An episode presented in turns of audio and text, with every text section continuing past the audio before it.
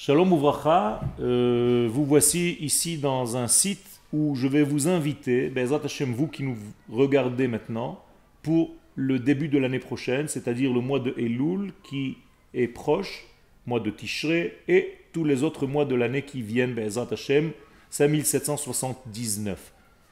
En effet, vous êtes en train de voir des cours, vous suivez des cours sur Internet, mais il y a ici une maison qui vit qui vibre. Et je vous invite à venir assister à mes cours. Je suis donc Yoel Benarouche du Machon Meir.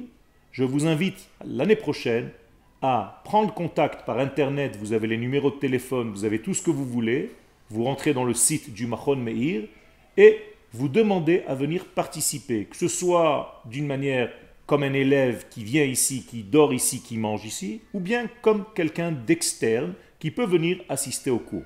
Je vous dis ces choses-là parce qu'il est important de vivre les choses plutôt que de les voir à distance.